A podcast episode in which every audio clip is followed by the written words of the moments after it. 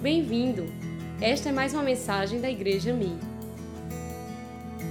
Portanto, a reforma foi um movimento que acabou sendo muito mais do que um movimento eh, de reforma religiosa. Ela alcançou e ela influenciou todo o Ocidente, influenciou a cultura, a política, a economia, e o mundo começou a mudar muito a partir desse evento que durou, começou, mas a gente não sabe quanto tempo ele durou, porque isso acabou se, se reproduzindo muitas vezes.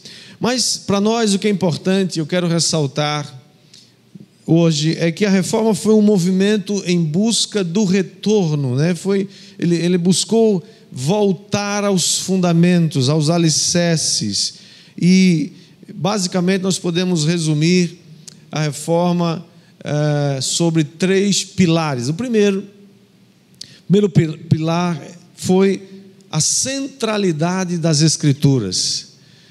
Os reformadores afirmaram que as Sagradas Escrituras são o único padrão, são a única regra de fé e prática de todos nós.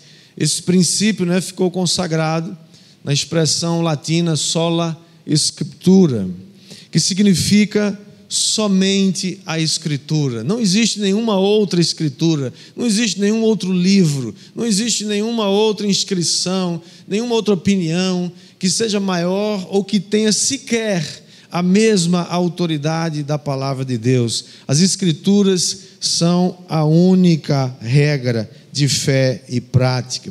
O segundo pilar da reforma foi o sacerdócio de todos os crentes.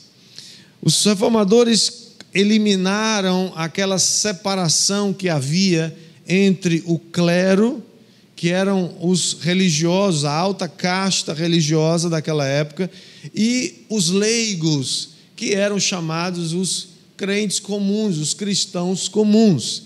Essa, essa disparidade ou essa diferença muito grande entre eles foi desfeita a partir da reforma, porque isso significa que todos os santos, todos os salvos, remidos pelo sangue de Jesus, todos, sem exceção, têm acesso à presença de Deus através de Jesus Cristo. Você pode dar um glória a Deus por isso, que é muito poderoso. Jesus é o único mediador entre Deus e os homens. O terceiro pilar foi a justificação pela fé. A salvação é essencialmente, absolutamente, ah, completamente uma dádiva da graça de Deus. Eu e você nunca poderemos comprar a salvação, ninguém jamais poderá. É, um, é uma dádiva, é um dom de Deus, que é recebida pela fé, que também é um dom de Deus.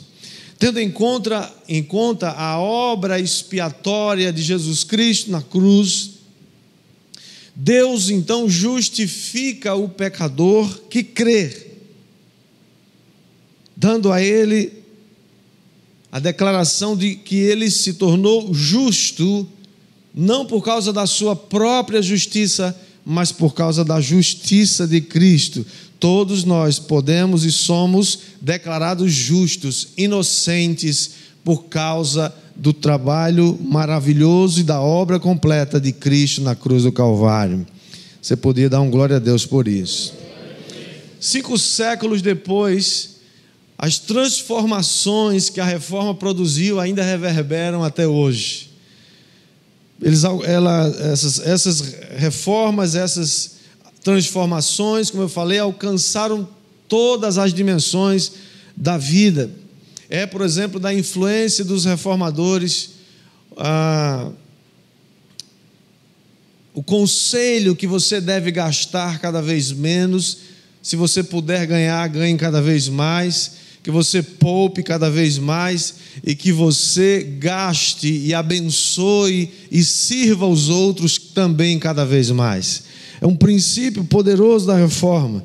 É sobre essa tese que se fundam a partir do século XVI, século XVII, as grandes universidades da Europa e dos Estados Unidos. Se você não sabia, essas grandes universidades foram criadas, fundadas por cristãos, por reformadores, as grandes universidades, Harvard, Yale, Princeton, uh, Oxford, todas elas foram fundadas por cristãos e tinham na sua base o desejo de conhecer a Deus. O que os reformadores, começando com Lutero, tinham como, como objetivo era esse retorno aos fundamentos das Escrituras sagradas. Não, não, eles não estavam em momento algum, eles não propuseram em momento algum nenhuma atualização das Escrituras, como a gente tem visto aí recentemente, alguns né, defendendo isso. Nós é que precisamos diariamente sermos atualizados, moldados pela palavra de Deus e não o contrário. Não podemos jamais, irmão, nos conformar com esse mundo. Esse mundo é que tem que se adequar à palavra bendita de Deus, porque o padrão das Escrituras é o padrão imutável, eterno, que não muda jamais. Ela é a nossa segurança, a Bíblia Sagrada é a nossa âncora.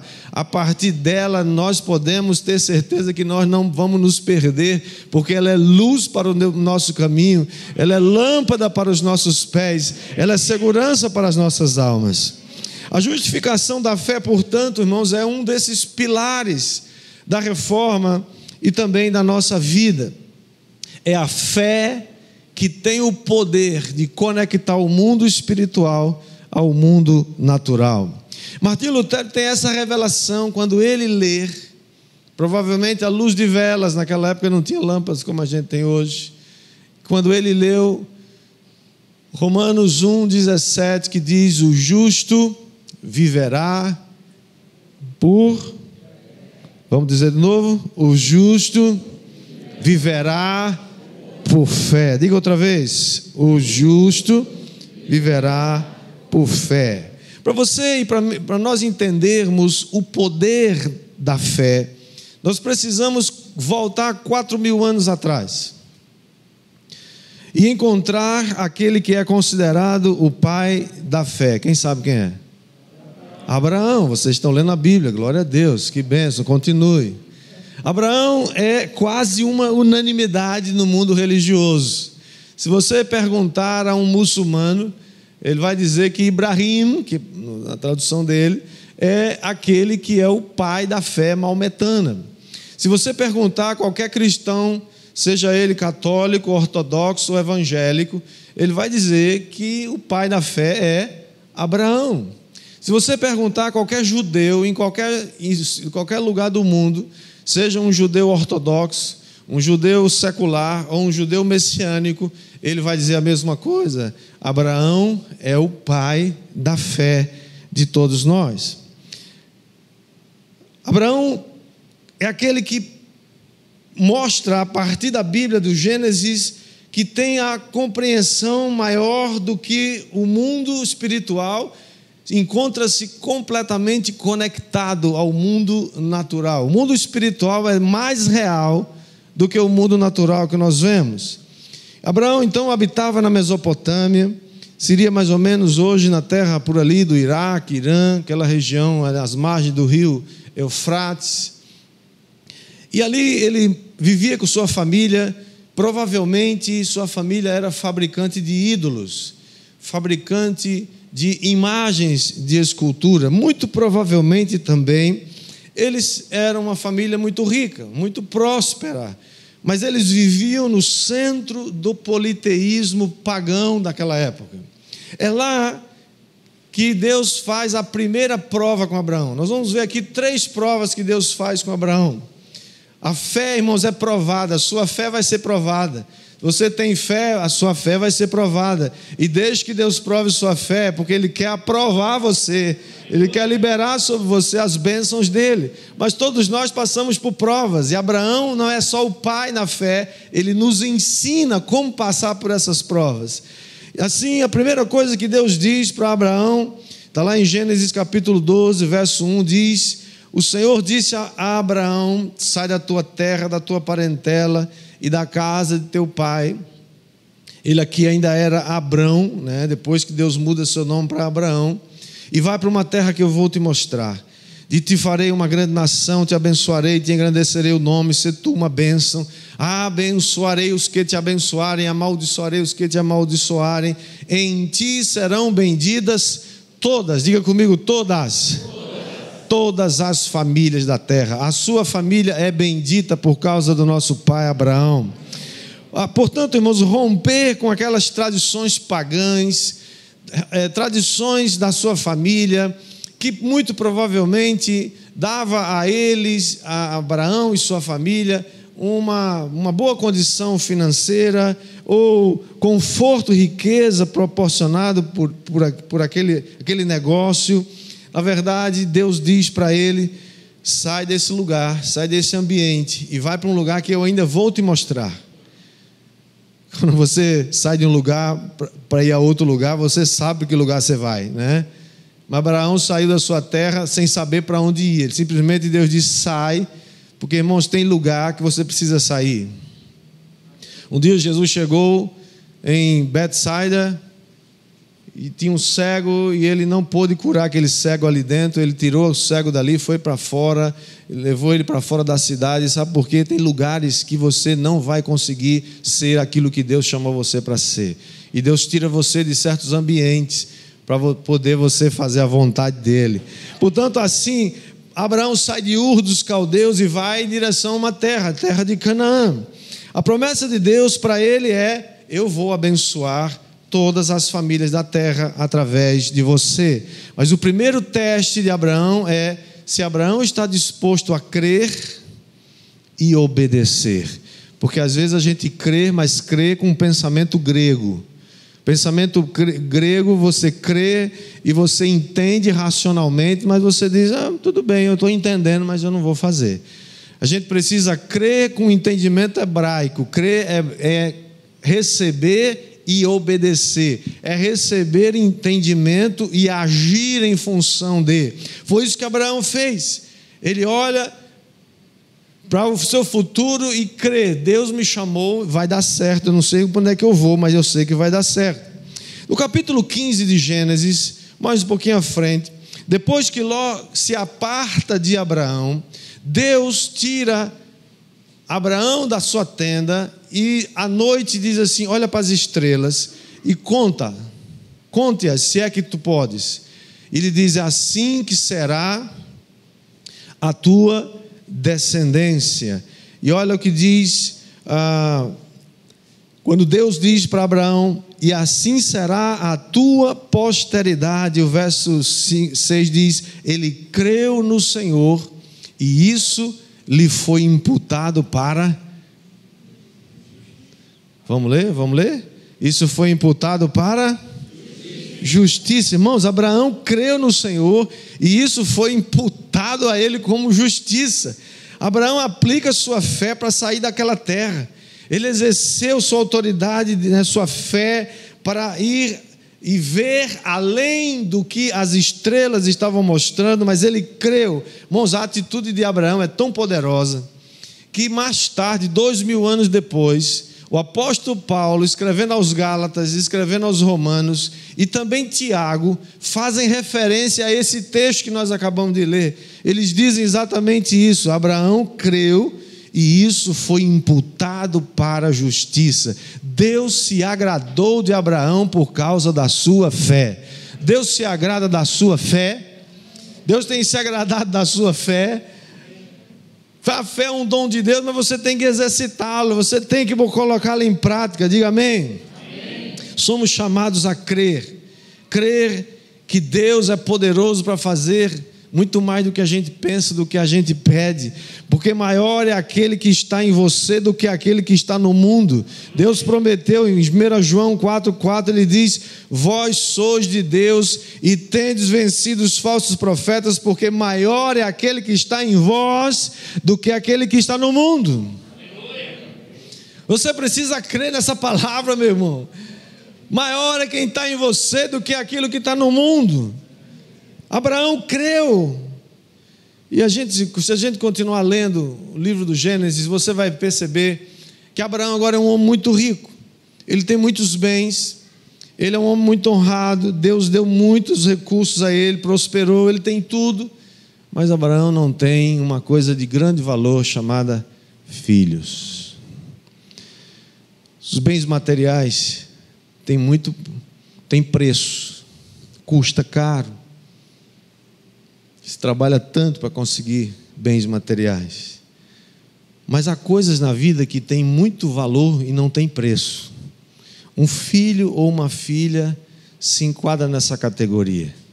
Quanto custa seu filho? Eu vejo às vezes gente fazendo conta de quanto custa um filho.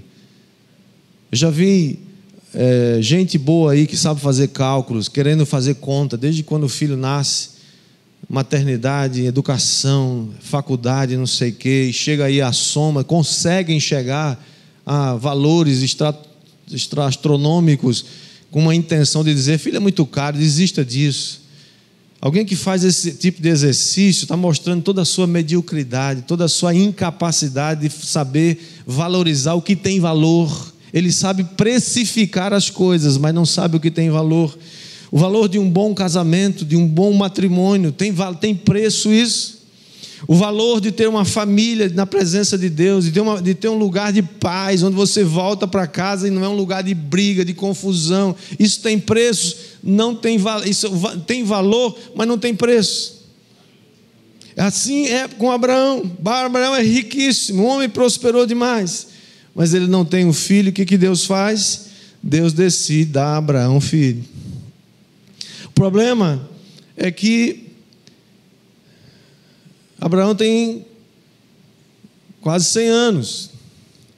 E, é, e Sara tem quase 90 e ela é estéreo. Então, humanamente falando, não tem jeito, só milagre. Só vindo aqui no altar e a gente impor nas mãos para Deus fazer o milagre. Quem percebeu aí, recebeu, fica atento.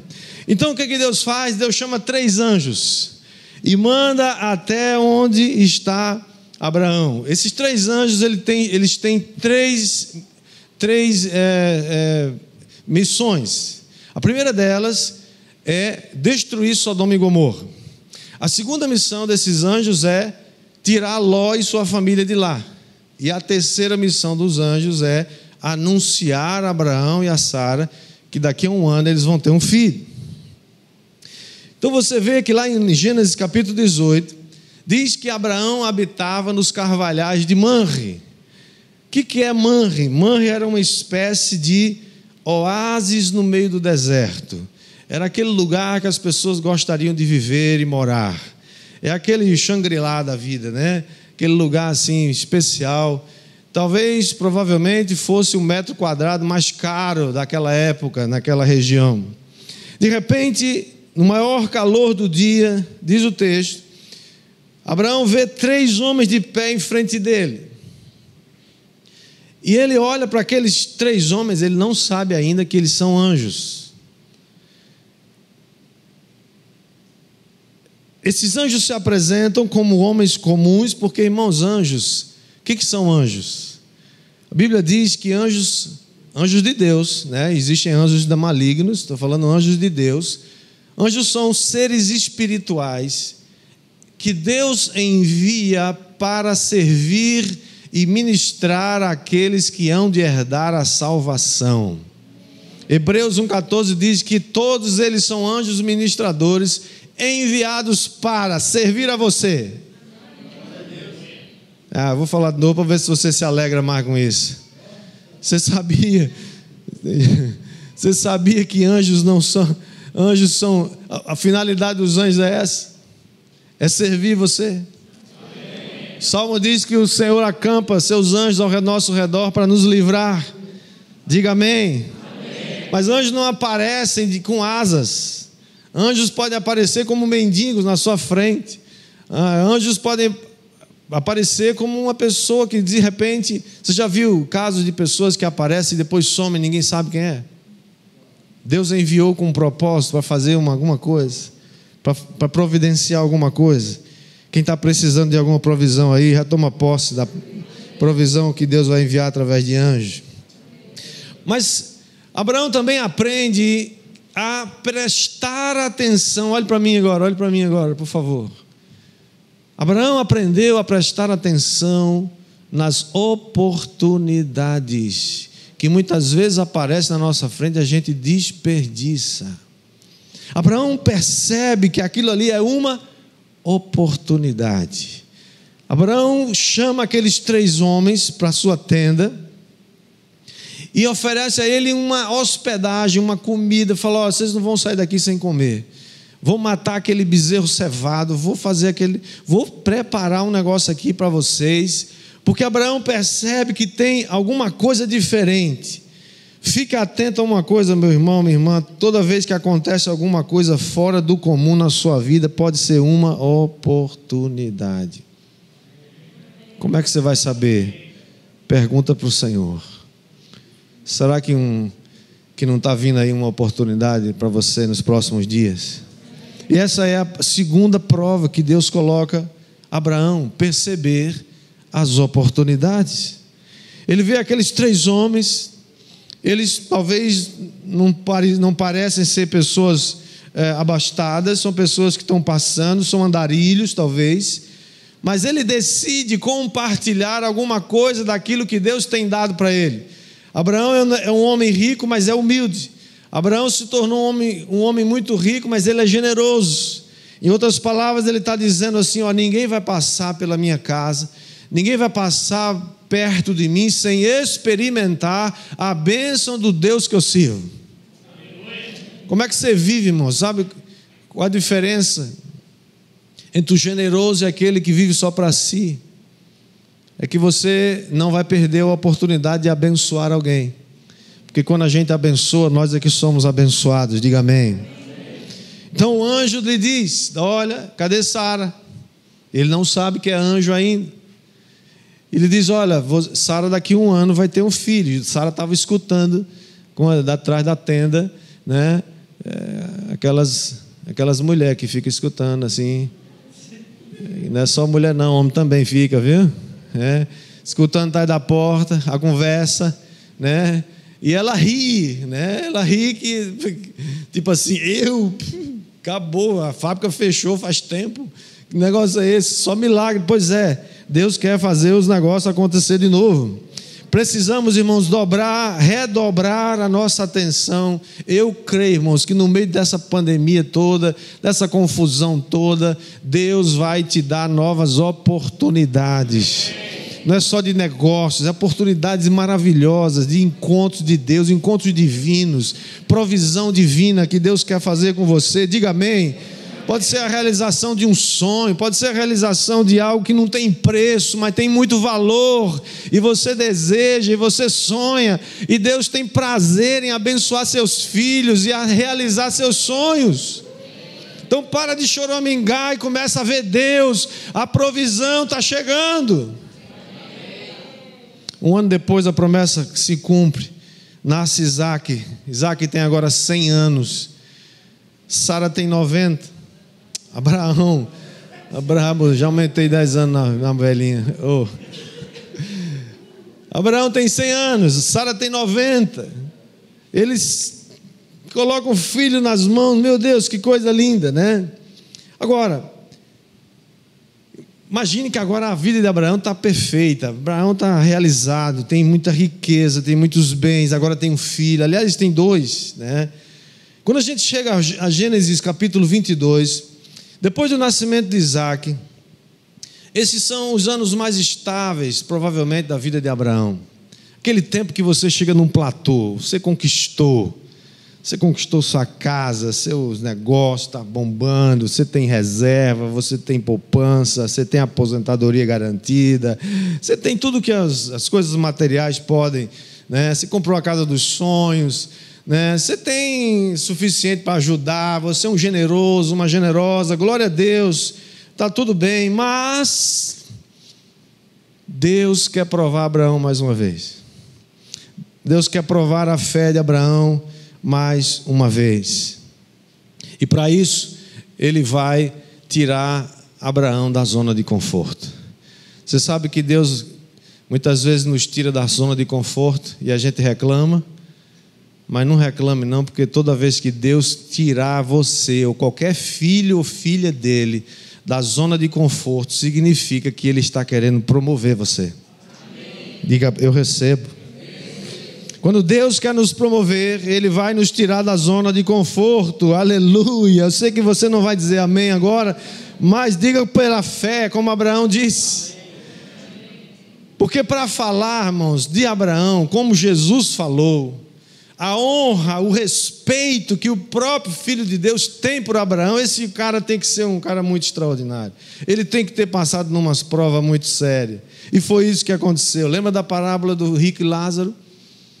Abraão é citado nessa parábola e diz: e os céus, o paraíso é retratado como o seio de Abraão. Olha a cancha desse homem, olha a honra desse homem. Gênesis 22 diz assim: Depois dessas coisas, pôs Deus Abraão à prova, ele disse: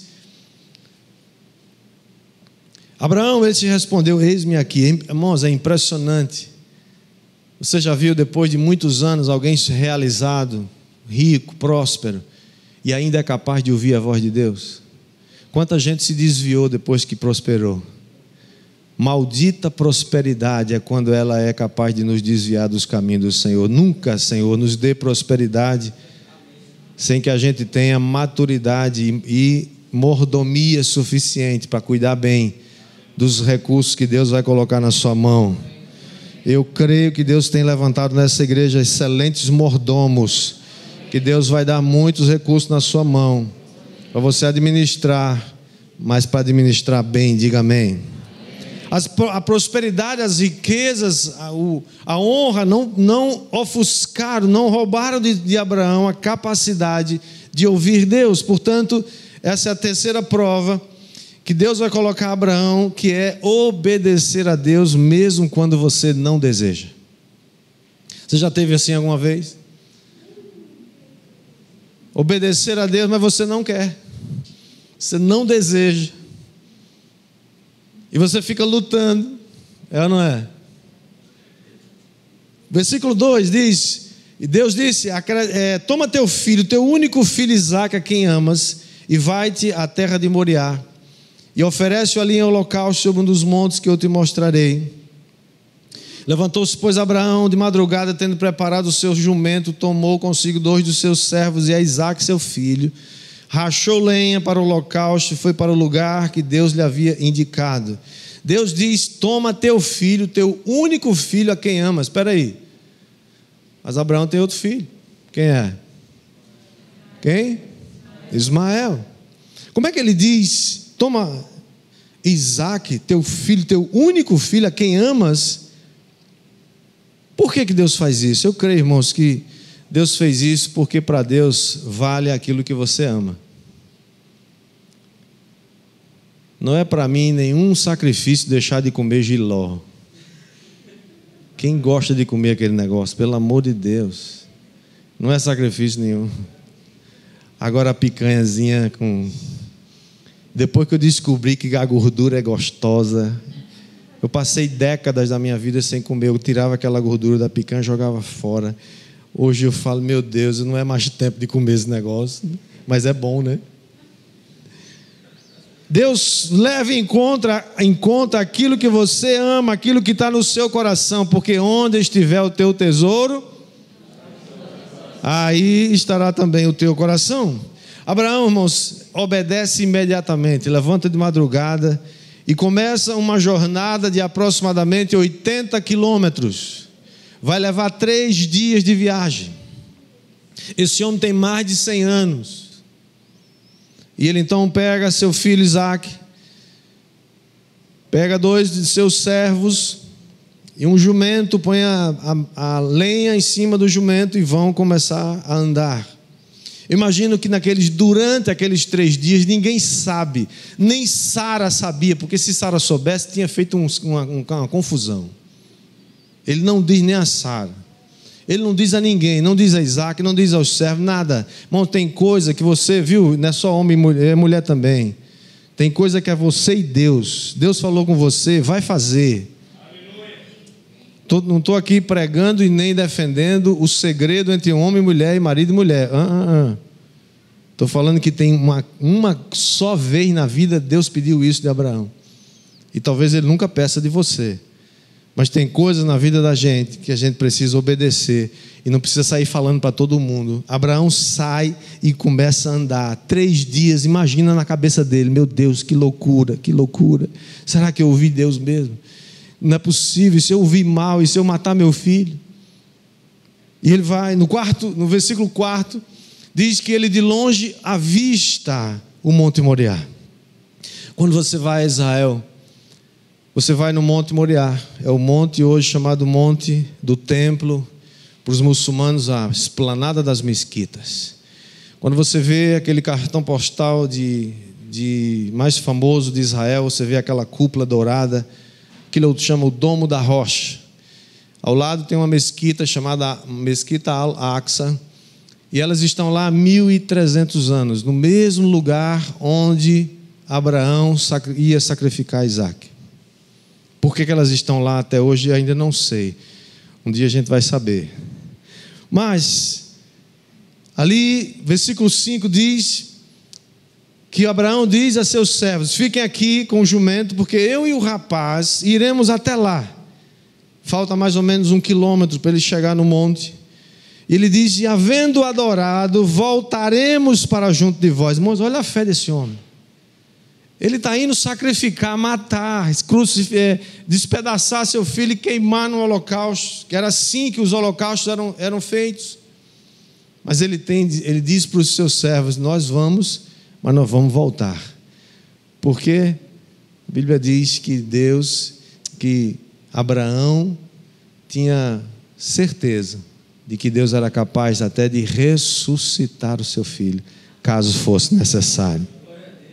Então ele toma a lenha do holocausto, põe sobre Isaac, seu filho, e leva nas mãos o fogo e o cutelo. E, Isaac diz a Abraão: Pai, eu estou vendo aqui o fogo, o cutelo, a lenha, mas cadê o cordeiro para o holocausto? E Abraão responde dizendo: Deus proverá para si, meu filho, o cordeiro para o holocausto. Irmãos, eu posso imaginar, você pode imaginar a nuvem de testemunhas que está agora mesmo observando Abraão indo a esse lugar. No momento em que você está sendo provado, tem uma nuvem de testemunhas assistindo você. Uma parte está torcendo por você, os anjos de Deus. Uma outra parte está torcendo para você desistir. É isso que está lá em Hebreus capítulo 12, verso 1, diz: Visto que temos uma grande nuvem de testemunhas a nos rodear. Ele disse para o seu servo: Fica aqui, eu vou lá.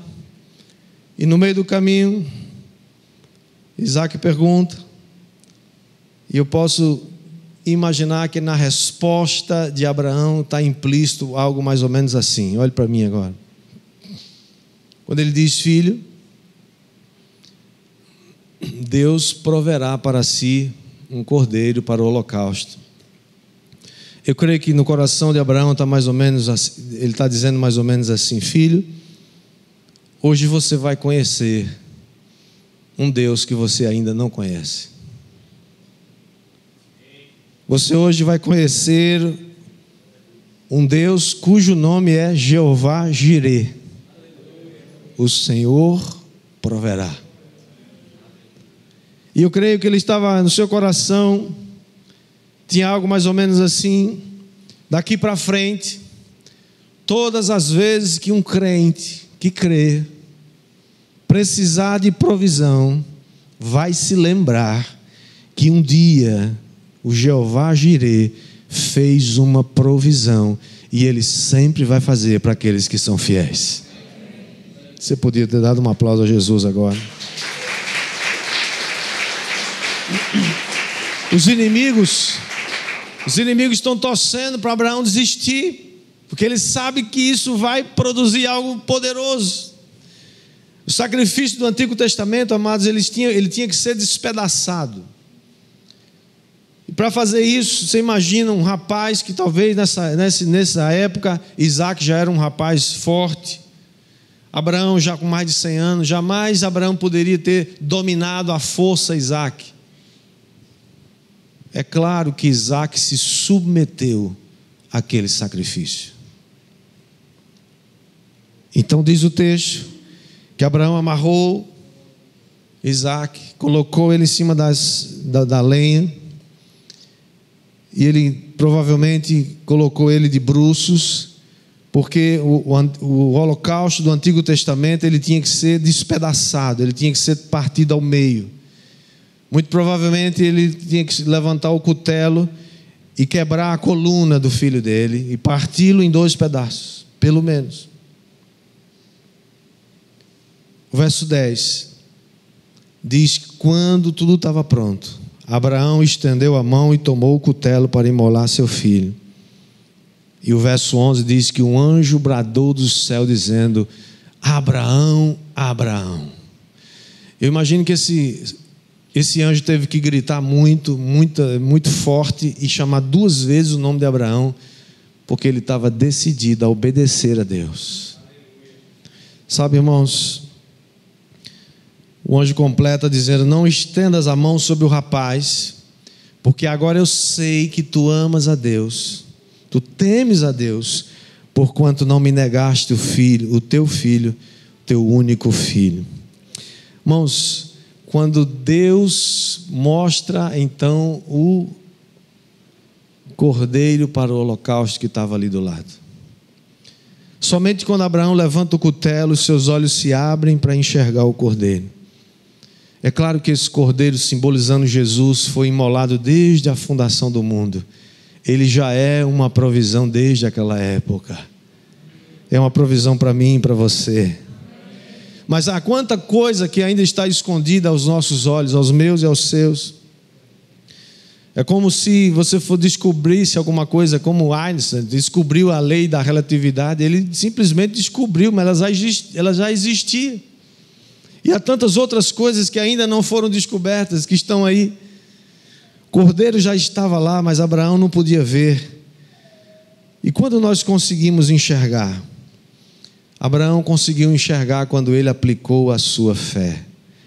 Ele não é chamado de pai na fé por acaso. Abraão viu o cordeiro quando ele levantou o cutelo. Anjos e demônios, irmãos, estão vendo quando a nossa fé se manifesta. O difícil é levantar o cutelo. O difícil é sacrificar aquilo que você ama. Difícil é sacrificar aquilo que você é apaixonado. Aquilo que você tem uma atração poderosa.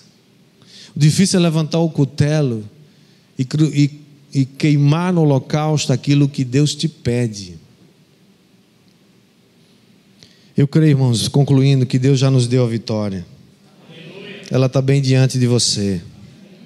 Mas ela não vai se manifestar, muitas vitórias na sua vida que não vão se manifestar até que você tenha coragem de levantar o cutelo e dizer: Eu vou obedecer a Deus. Naquele dia, Deus estabeleceu um memorial diante dos homens. Ele disse mais ou menos assim: não está escrito, mas a gente deduz. Se Abraão, um simples mortal, foi capaz de entregar o seu único filho, o filho a quem ele ama, eu também não poderei negar o meu filho. Um dia ele vai morrer por toda a humanidade. Deus está esperando você aplicar a sua fé. Deus está esperando você levantar o cutelo. Porque eu creio que Deus quer desembaraçar muita coisa na sua vida que está embaraçada agora. Mas Deus vai fazer isso no devido tempo. Os principados e as potestades, elas estão apostando que você não consegue, mas Deus acredita em você.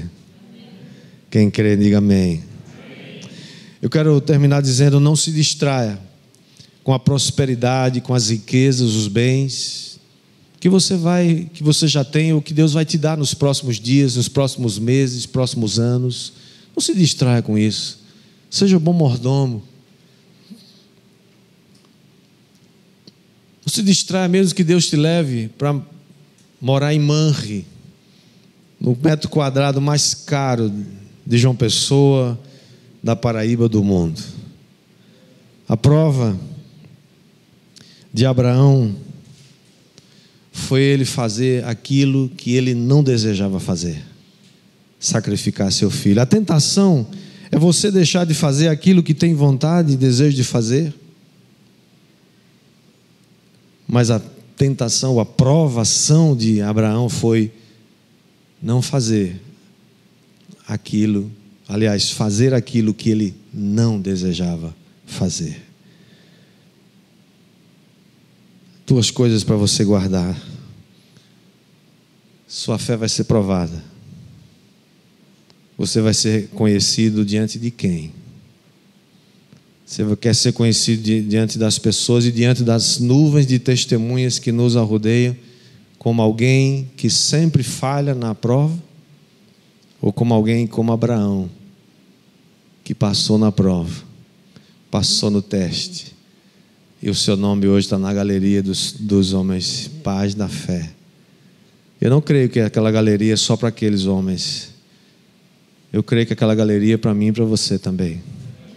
Não importa o tamanho da sua realização, importa o tamanho da sua obediência, da sua decisão de se manter humilde e obediente de jamais perder a capacidade de ouvir Deus e de continuar obedecendo, jamais entregando o seu cutelo para alguém. O cutelo é o símbolo da morte do nosso eu, da nossa própria morte, para deixar que Cristo viva. E hoje é um dia tão especial, porque hoje nós estamos aqui comendo e bebendo de Jesus, porque um dia Deus decidiu entregar o seu próprio filho para morrer por nós.